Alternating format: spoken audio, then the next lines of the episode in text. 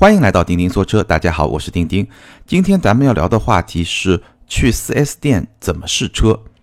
因为包括我在内啊，很多车评人都会在自己的视频啊，或者说文章啊，或者说咱们的音频节目里面会跟大家去说，就是如果你真的想要买一款车，最好自己去 4S 店看一看，试一试啊，不要只是说听我们怎么来说。那有这些亲身的体验呢，会帮助你做出更好的选择。但事实上啊，可能有很多朋友他有一个疑问，就是说我也去 4S 店看了，也去试了，但是我试不出什么来，我不知道该怎么试，或者说不知道该看什么，该试什么。那这种情况其实还是比较普遍的，因为不是所有的朋友都有非常丰富的这种驾驶的经验，或者说开过很多不同的车。我最近陪一个朋友去挑钻石，然后我就感觉上就我完全是小白，什么都不懂，我。那个朋友可能稍微研究了一下，知道什么叫净度啊、颜色，也是一个很初级的一些知识吧。那我就什么都不懂。然后呢，到了呃几家店，他安排了两三家店，然后到了那儿呢，销售给我就完全是一个。他说什么我就只能信什么，你知道吗？就是一个完全的小白，到了以后不知道看什么。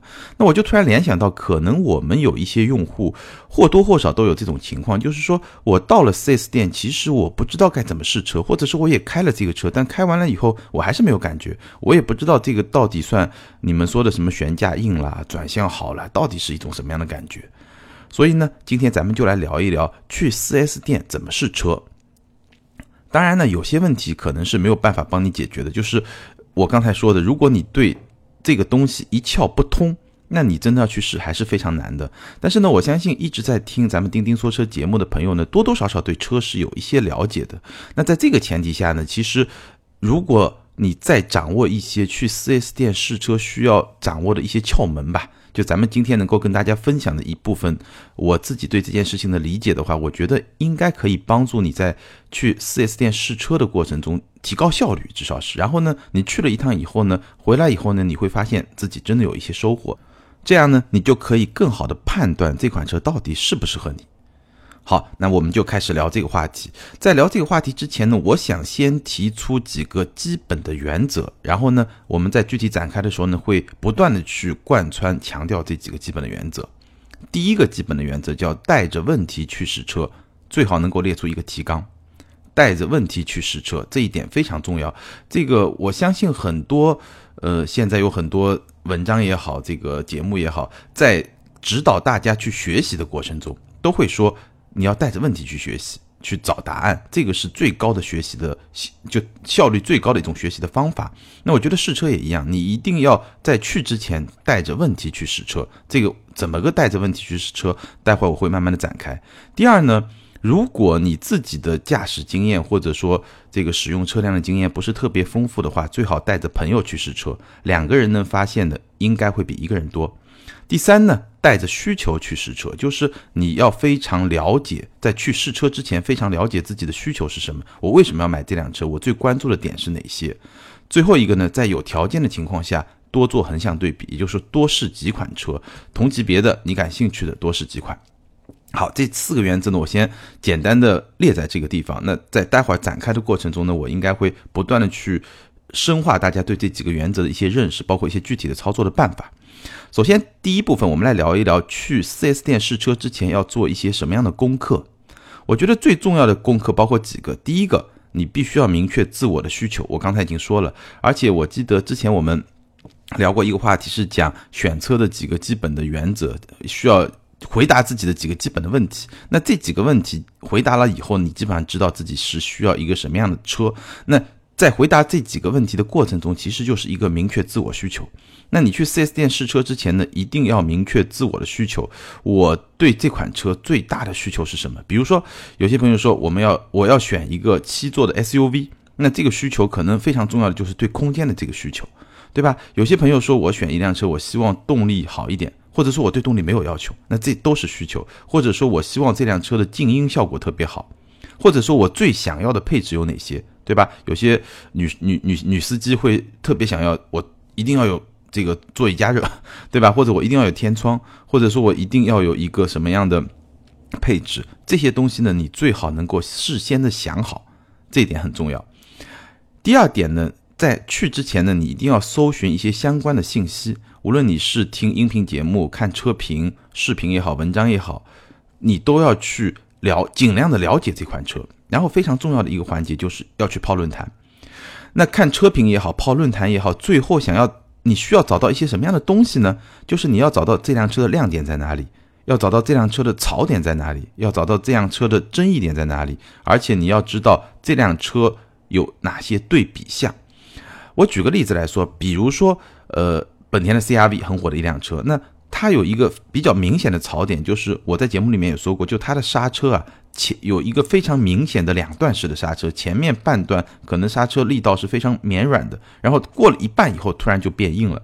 那 OK，这个是车评人包括网上论坛很多人都提到的这么一个槽点，那你就一定要记住这个槽点，然后你在自己测试的时候，在自己试驾的时候呢，你能专门去体会一下，哎，你看看这个问题是不是像大家说的那么严重，还是说你觉得无所谓，或者说它有那么一点轻微的，但是你不是特别感觉得到，你也不是特别在意。对吧？这个就是要去试的。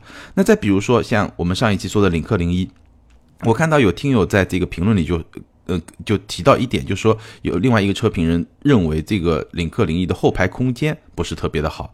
那我在节目里面我的评价是中规中矩，因为领克零一它的轴距是二七三四毫米，这个轴距的数值在同级里面是略微领先于平均水平。那我当时的说法是。领克零一的后排空间是中规中矩，就是一个正常的水平。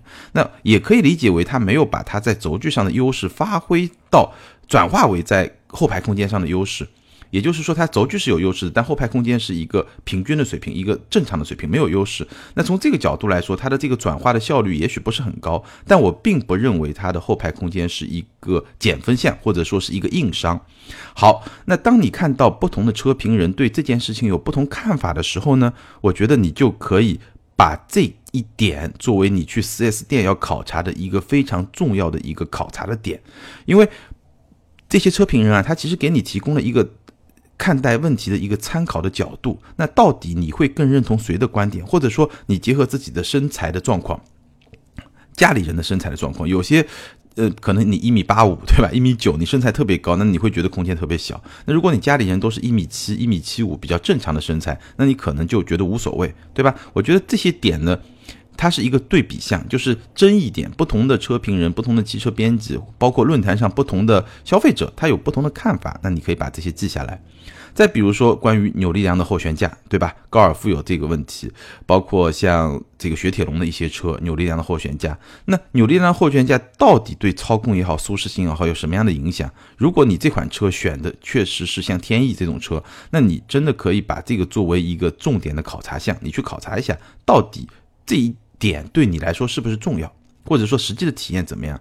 再比如说我的第一辆车飞度，飞度的噪音很大，尤其在一百公里每小时以上，那你也可以去体验一下到底怎么样。但是不是有机会让你四 S 店试驾，是不是有机会让你能够开到一百公里每小时？可能有一个现实的情况。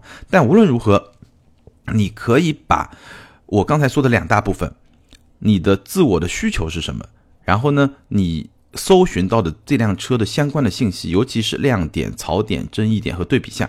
包括和一些竞品的相对比的那些东西，你把它列出来，最重要的那些点把它列出来，尤其是你的需求点和这些后面说的槽点啊、争议点相这个交叉的那些部分，你把这些东西都列出来，最好是列一个提纲，然后你再去试的时候，你就不会遗漏到这些环节。我记得我刚入行的时候，在我们做内容做试车的时候，我就列了有一个 A4 的纸，很多项，大概二三十项，然后在试车的过程中呢，每一项都会去填空。这一项它它的内容怎么样？它具体表现怎么样？这样你在最后写这个车评试车报告的时候呢，你就不会有遗漏。但后来时间长了，经验比较丰富的，慢慢这个东西可能就不是特别有用了。但是我相信我们很多去 4S 店试车的朋友，他可能在这方面经验不是特别丰富，而且现场呢，你会有销售来引导你，引导你去忽视这辆车比较弱的那些方面，引导你去注意这辆车比较强的那些方面。所以我是建议你，非常强烈建议你有一个小抄本。然后列出提纲，我要重点考察这辆车的哪二十个方面，或者哪三十个方面，或者至少哪十个方面，对不对？好，做好这些准备以后呢，你就可以锁定你要去试车的 4S 店。那有很多原则了，第一个原则就近，就在家边上，对吧？这就方便。第二呢，我更建议你可以去一些集群区，因为很多城市都有，就比如说有一个区有很多 4S 店，那你就可以看到很多竞争的品牌，或者比如说你有二十万，你要买个 SUV 或者买个轿车，那好几家店都在一块儿，那你可以有比较才有鉴别嘛，你就更容易的去体会，哎，哪辆车的空间到底是大，哪辆车开起来这个感觉怎么样？就像我们做对比试车的时候是一样的，因为只有把就或者说你同时或者说非常接近的两两个时间。同样一个半天时间里面去测试两款不同的车，这个时候你能把他们的这种差异性更好的去感受，尤其是在驾驶体验的那些环节上。所以找一个很多 4S 店在一起的比较集中的那个地方呢，是一个比较合适的去试驾的这么一个场所。然后呢，如果你是一个小白吧，或者说你是一个对车经验不是特别丰富的人呢，我建议你去带上一个老司机陪你一起去，哪怕是没有那么经验丰富，跟你差不多，对吧？但两个人能够体验到这个车，关注的这个部分呢会更加丰富一点，甚至可以大家有一些分工。好，那到了 4S 店以后，你应该怎么做呢？我们先来说第一部分，就是静态的体验，你需要注意哪些部分？那你正常的看，对吧？进去以后肯定先看一下外观，那每个角落看一看，看是不是哎跟你看到的图片啊、视频上的东西有一些差别。因为有些车是这样，有些车它特别上照，有些车特别不上照。所以呢，看到实车以后呢，哎，先绕着看一看这个外观怎么样，这个就不用说了。然后第二件事情呢会比较重要，就你一定要注意啊，你进入车内。当你要打开车门走进车里面去的时候，无论是在展厅的层面，我现在说静态体验嘛，还是说你要开始试驾，或者说在不同场景，你都可以注意一件事情，就是你进去的第一时间，你闻一闻，用自己的鼻子感受一下味道是不是很重，因为我们知道人的嗅觉是很容易适应的，所以你第一时间去。关注一下这个问题，但有些车味道就很重，就你想忽略都忽略不到。但可能还有一些车呢，它味道就没有那么重，就是有时候你一忽视或者这个注意力一分散的，可能就不一定特别注意得到。那有时候呢，你如果稍微关注一下，你就能注意得到。所以这一点其实还是可以给大家提个醒：进去的时候先闻一闻这个车的味道怎么样。虽然说。这种评价吧，它不是很科学，或是不是很准确，但是也也是有一点效果的吧。就是你味道很重和味道不重，或者说完全没有味道，有些车那还是会非非常明显的有一个差异在里面。然后你进去以后呢，你肯定就首先呢坐到驾驶席里面，对吧？然后你可以去找一个比较舒适的一个座椅的姿势。那调节座椅呢？简单介绍一下。你首先，我相信很多朋友可能在一些驾驶课程上也看到过。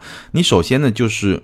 调整这个前后和高低，因为有些车的前后高低是一起调的嘛。调整前后高低，让大腿就是把刹车踩死了以后，你会让膝盖仍然保持一定角度的弯曲，这样能够你在刹车的时候有最大的力度嘛。你你先把这个座椅的位置调好了，然后呢再把方向盘的位置调好，对吧？然后呢你把这个坐姿就稳定下来，就调整到自己合适的一个驾驶姿势。那这个时候呢，你可以去注意一些地方，比如说。调节的方式是手动的还是电动的，对吧？调节的范围从最低到最高，从最前到最后，是不是范围足够大？尤其是高度这个范围，你能看看自己的头部空间怎么样，对吧？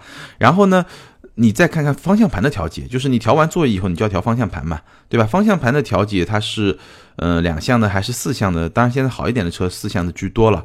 然后当所有这些都调完了以后，你注意两个地方，第一个，你的头部空间怎么样？是不是舒服？第二个，你的视野怎么样？就是你这辆车看出去的时候，哎，你看看 A 柱的这个地方，当你转弯的时候，可不可能会不会阻挡到你的视线，对吧？你往前看，这个方向盘有没有凸出来挡住？你看仪表盘是不是非常的舒适？然后呢，你也可以看一看，比如说有些车有座椅记忆，那这个座椅记忆的按钮在一个什么什么个位置，是不是特别方便去操作？这些细节其实就是你到驾驶席以后，你可以关注一下。然后驾驶席看完以后呢，你可以看中控台。那中控台呢，可以关注一些比较小的点啊，就比如说，如果这个车是触控屏。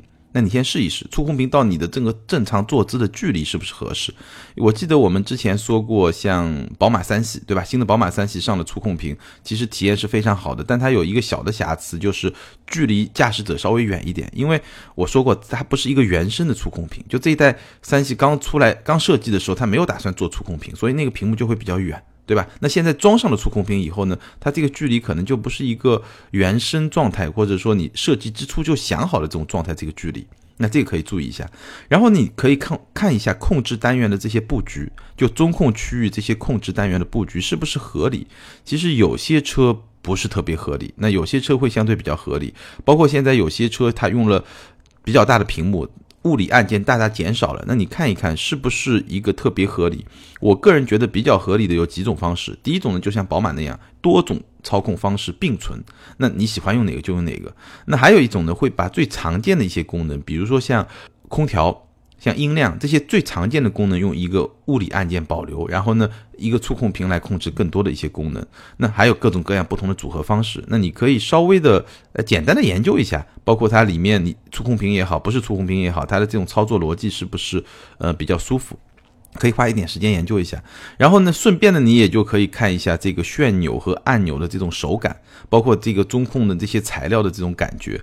我应该会专门做一期节目来跟大家交流一下什么叫豪华车，因为上期节目我们也聊到过这个话题。我在广州车展时候做直播的时候，也有我们的网友来提出过这个话题，就什么样的车是豪华车？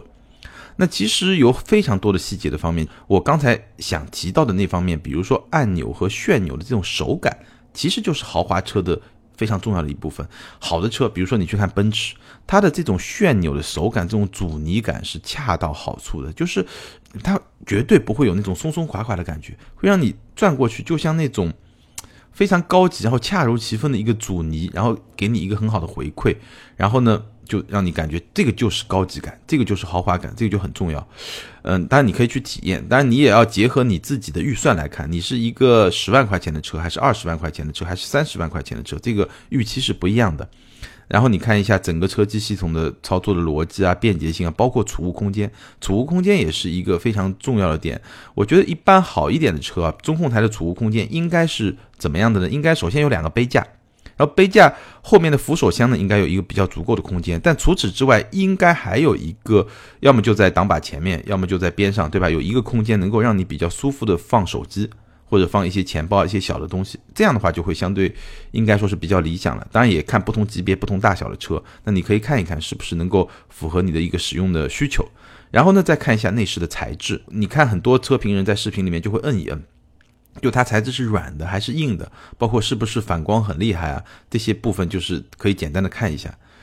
然后，当你把前排的驾驶座调整到你最舒适的位置时候呢，这个时候你保持这个位置不动，然后你去后排，这个时候呢，你就可以比较兼顾到你这种实用性的来考察后排的纵向空间，腿部空间够不够，头部空间够不够，然后你再来考察一下横向空间。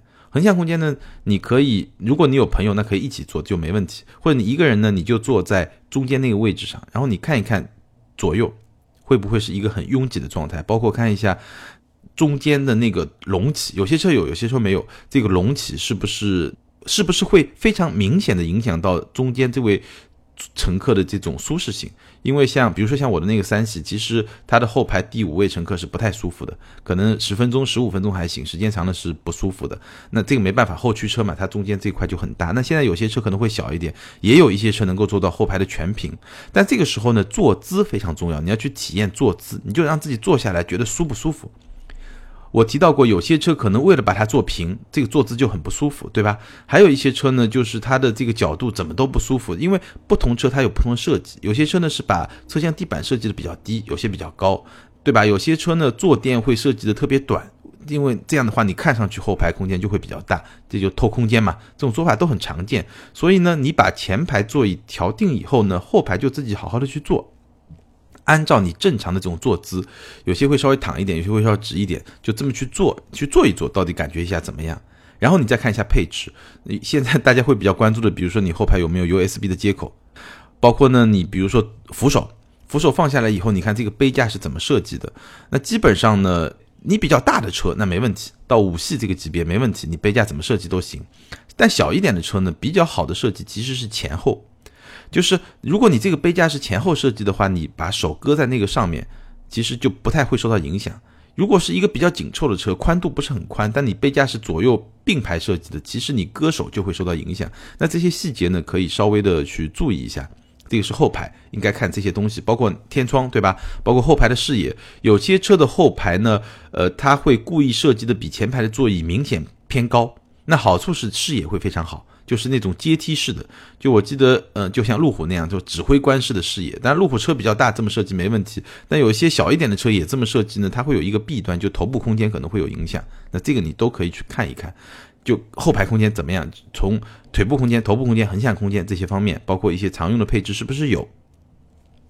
看完以后呢，然后我们再来看后备箱的空间。这个基本上就静态体验的最后一个环节了，就是你看一下后备箱的规整度。后备箱的空间呢，不能看数字，你到汽车网站上去看一个数字，其实意义不是特别大。你要看它是不是平整，就是可利用率高不高。然后你看后备箱的这个底板的离地高度是不是高？有些车很高，那其实你放东西是不方便的，包括它开口的那部分的高度。然后包括你可以看看它有没有自动开闭的功能啊，然后顺便看一看后排能不能放倒，放倒以后是不是全平的。那这些都是会非常明显的去影响到你后备箱的使用的这种体验和使用的这种功能性吧，都是非常重要的。好，那这些部分呢，基本上就是静态体验你需要去关注的一些部分，其实是比较细的。所以我是建议啊，如果说你不是特别有这方面的经验的话，你可以把我今天说的，哎，你简单的列一个提纲，然后再结合自己的需求，然后你去看的时候，每一部分考察一下，这样就会有一个比较明显的结果，比较明确的一个结果出来。好，试完了静态以后呢，咱们就做动态体验。其实很多时候我们说你这辆车尽量自己去看一看，更重要的可能是动态体验这一方面，自己去开一开。因为静态这部分呢，我相信很多朋友去 4S 店都会去看，包括你看视频，可能更真实的差别不会特别大。但动态这部分呢，你的亲身体验可能就更加有价值。那好，你真的要去开了以后，关注哪些点呢？首先还是关注视野。你开起来到马路上具体视野怎么样？这个我就不多说了。然后呢，在不同的速度下、不同的车速下，你去体验的时候呢，你重点体验这些方面。其实我们试车的时候也是这么试的了。首先在低速的情况下，你其实是可以去体验油门的响应，就起步的时候油门响应怎么样？有些日本车，尤其是早些年的日本车会非常窜，就是你轻轻踩一个油门，车就窜出去了。那这种窜的感受呢，呃，不知道你喜不喜欢？我可能觉得。不是特别喜欢，或者说很多朋友都不会特别喜欢，因为你会感觉上神经很紧张，在路上开，轻轻点一点就窜，轻轻点一点就窜，对不对？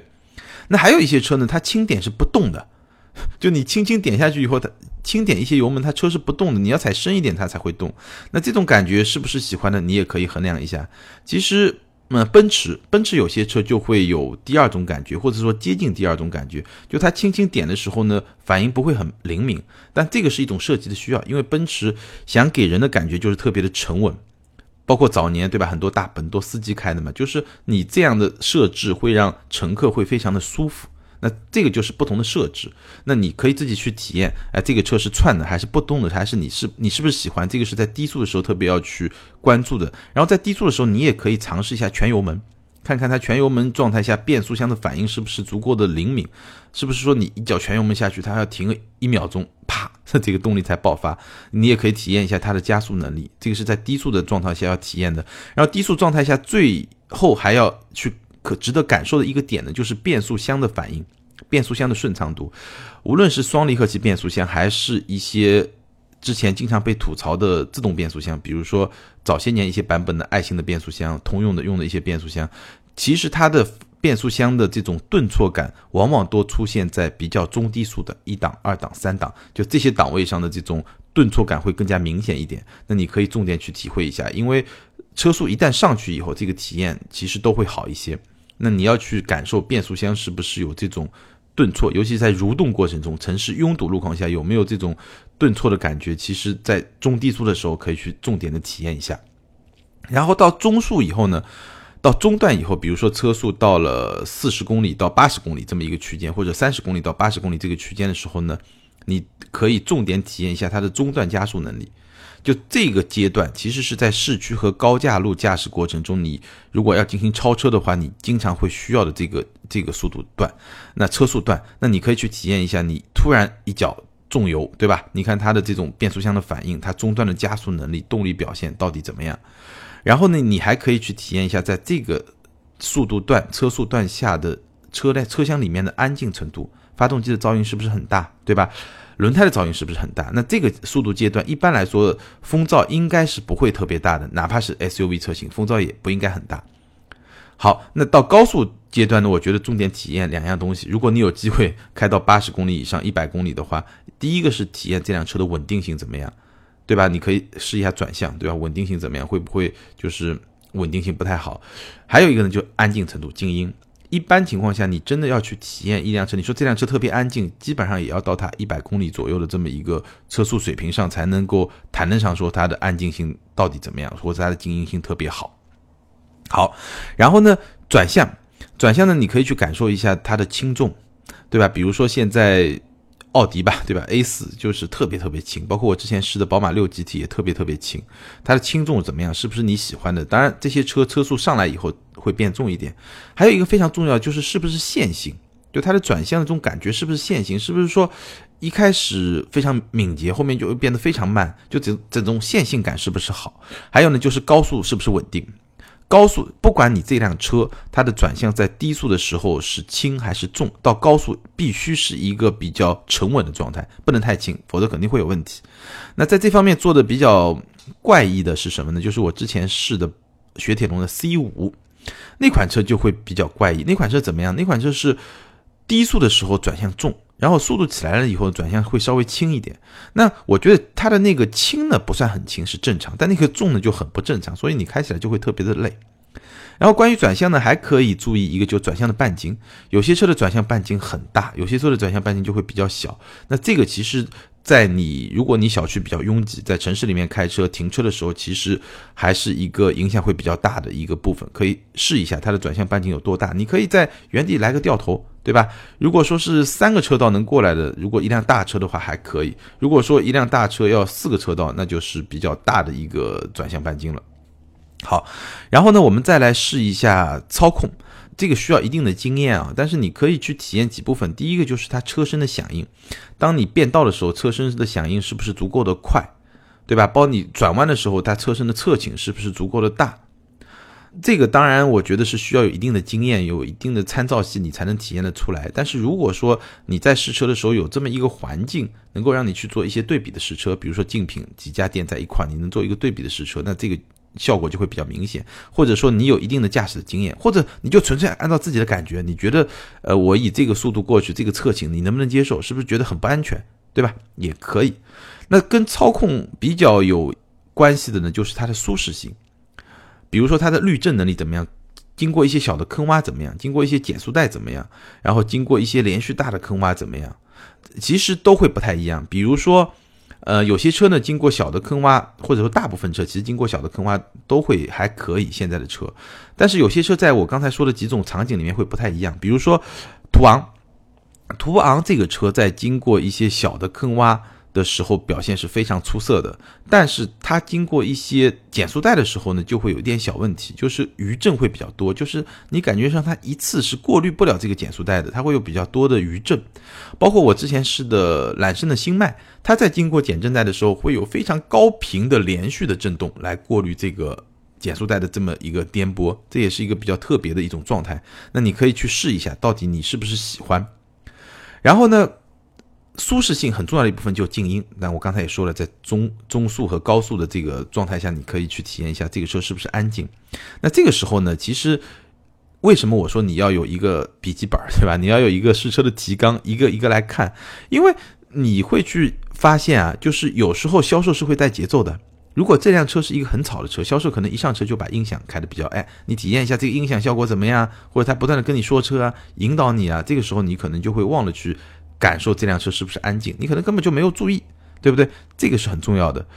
然后最后一点呢，就在动态体验一部分，你一定要体验一下后排，因为很多朋友试驾嘛就去开了，就不去看后排，除非这辆车是一辆尚酷，对吧？或者说是 GTI 这种车，你觉得你从来不会坐后排的。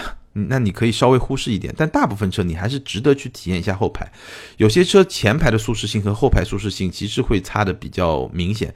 比如说奔驰的 CLA，它是一辆比较颠的车，但是其实前排还是可以忍受的。那后排呢，我觉得就是颠的稍微有那么一点点过。当然，你可以说我从来不坐后排，那是另外一码事情。比如说我之前前不久测试的一辆雷克萨斯 NX，那辆车其实它整体的底盘调教是比较偏运动的。但它的前排的舒适性是相当不错的，但后排呢就会稍微弱一点。怎么说呢，就会更稍微更颠一点。当然也没有特别糟糕，但总的来说前排和后排还是比较明显的。那怎么说呢？我觉得如果你有条件，比如说你带了一个朋友过去，或者哪怕是销售顾问带着你在试驾的时候，你可以去体验一下后排。好，那这些部分呢，就是动态体验你需要关注的一些部分。然后呢，最后呢，你可以去看一下它的配置。你看一看你最想要的那些配置，它的表现如何？比如说，有些女性朋友特别喜欢座椅加热啊、通风啊，或者说三百六十度全景影像啊，或者说一些自动泊车的功能啊。包括你看一看，如果你想要很多 USB 接口啊，或者你想要一个 CarPlay 啊，就是你最想要的配置。这个就是我刚才说的，你在去之前一定要带着问题去试车。你知道你最想要的配置是哪一些，然后呢，你就可以把这些配置重点的去体验一下。第二部分呢，你可以专门去关注一下销售特别宣传的那些配置。那这些配置呢，可能是你没有关注到的，但是因为它特别宣传，那一定是辆车的亮点。那你看一看，哎，这个配置到底是不是你想要的？体验怎么样？比如说有些车它的后备箱，对吧？有一个你你在你来一个扫堂腿，你在下面来个扫堂腿，它后备箱就能自动打开。其实这个功能还是挺实用的，就是当你去超市买东西啊，什么时候还是很实用的。那如果说有类似这样的功能，销售在专门向你推荐，你可以去想一想，这个功能是不是你想要的，是不是一个加分项？包括说语音控制，现在的车语音控制真的是做的越来越好了，那你也可以实际的体验一下，到底是一个什么样的水平，对吧？然后呢，第三部分一些配置呢，你可以去看一看被吐槽最多的配置是一个什么样的状态。那这个也是我之前说的，你要带着问题去试车，比如说指纹。现在触控屏对吧越来越多，但是触控屏一定会被吐槽的一样东西就是指纹。那这个时候呢，你就要想一想了，你是不是处女座，对不对？很多处女座的朋友真的是受不了那样的指纹。那这个也是可以帮你在选择的时候呢，作为一个参考。但这些部分未必是非常重要的部分，或者说你可能也不会因为一个配置会去改变你的购车的一个决定。但是当你在做初步的筛选的过程中，其实我觉得都可以去特别的关注。好，那到这儿呢，基本上我就把我能够想到的。你去 4S 店试车需要关注的一些方面，其实大概能够说了有二十条都不止了，二三十条。那有心的朋友呢，你其实可以把这些我今天说的呢整理一下，然后呢你变成一个 A4 的纸，对吧？你就把它列出来，然后呢你在试车的过程中就一条一条去对应。当然你可以根据自己的需求，把我说的这些点呢进行重新的嗯增加一些部分，或者说删减一些部分，根据你自己的需求。好，那最后呢我再来。我聊了那么多以后呢，再来给大家复习一下我最初讲到的那么几条原则。第一个呢，就带着问题去试车，最好呢能够列出提纲，拿个手抄本或者拿个，对吧？手机里的印象笔记，你这么去试车，一条一条的去对。这个时候呢，你能够比较全面的，不会有遗漏的去体验这款车。第二呢，带着朋友去试车，那这个。不用再强调了，对吧？因为很多朋友，如果说你真的自己不是特别有信心的话，可以带身边比较懂车的朋友一块去试车，然后呢，你拿这个提纲给他看，大家一条一条来讨论。第三个，带着需求去试车，这一点其实非常非常重要，你必须明白你自己想要的是什么，你不要去被销售带节奏，因为销售呢。他在整个过程中，当然他会帮你介绍，这一点很好。但是他在整个过程中一定会有他的这个销售的套路，有他的话术，然后他会引导你去关注这辆车的亮点的那些部分，然后呢会引导你不去关注这辆车的弱点的那些部分。所以呢，一定要带着自己的需求。另外一方面呢，你一定要相信，没有一辆车是十全十美的。任何一辆车呢，它在有优势的时候呢，它也一定会有它的劣势。那你可以重点去。看一看那些槽点，很多很多时候你在网上看到很多槽点，可能你根本就觉得无所谓，对吧？你去看它的这些缺点到底是不是你能够忍受的，很多时候不用就是吹毛求疵，就像我们对吧？网络上很多朋友可能他喜欢找缺点，就喜欢去找缺点，然后去喷或者怎么样。那我觉得我们比较理性的来看呢，任何一辆车都是有缺点的，关键在于。它这个缺点，首先是不是一个非常严重的问题？其次呢，是不是你特别 care 的问题，对吧？这些方面你可以去想。那最后呢，多做横向对比。如果有条件的情况下，你可以在一个下午，在一个集群的区里面，同时去试驾你关注的那么两三款车。我相信这种对比试驾下来，你应该会对自己想要的或者不想要的有更明确的一些认识。好，今天咱们就聊到这儿，跟大家聊一聊你去 4S 店怎么试车。那这个过程中呢，也是集中了或者说浓缩了我这么多年自己试车过程中会特别去关注的一些点。我们一般也就是按照我刚才说的这么一套体系来。尽量丰富的去体验，当然和普通的消费者不同的是，可能我在这么多年里面，我可能开过几百款车，所以大脑里面会有一个参照系。我知道，比如说一辆主流品牌的 A 级车，它做到，比如说思域，对吧？它做到什么样的程度，在这个级别里面它是优秀的，是八十分，是七十分，是六十分，还是五十分？那很多我们的朋友可能你没有接触到那么多车，但是我觉得只要你做事先做足了功课，你真的要花。十万、二十万、三十万去买一款车的时候，我相信你事先一定是做足了功课。那当你做足了功课之后，你去带着很真实的问题，带着自己很真实的需求去试这辆车的时候，我觉得你的这种试驾的效率和最后的效果都会事半功倍。你试回来再来看那些，或者你再来听咱们的节目，或者你再来看那些我们的文章，对吧？一些视频，你可能会有一些非常不一样的感受。那。有这么一个相互验证的过程，这就是我们一直说的：你去买一辆车之前，你真的自己去试一试，有一些自己真实的主观感受，再跟你信任的一些车评人他的一些观点相互印证以后，你应该会对这款车有一些更真实的、更深入的、更全面的认识。那在这个时候，你要再做出一个决策呢，我相信会更好一些。好，今天咱们就聊到这儿。大家如果对这个话题有什么想法呢？欢迎在下方给我评论和留言。如果你觉得咱们这期节目对你身边的朋友有帮助呢，也欢迎你分享给他们。如果你想跟钉钉交流呢，欢迎关注我的新浪微博东巴车志钉钉，或者关注我的个人微信订阅号钉钉说车。那在那里呢，你还可以加入到我们的资深车友的微信群，随时交流跟车有关的话题。好，今天咱们就聊到这儿，下周见，拜拜。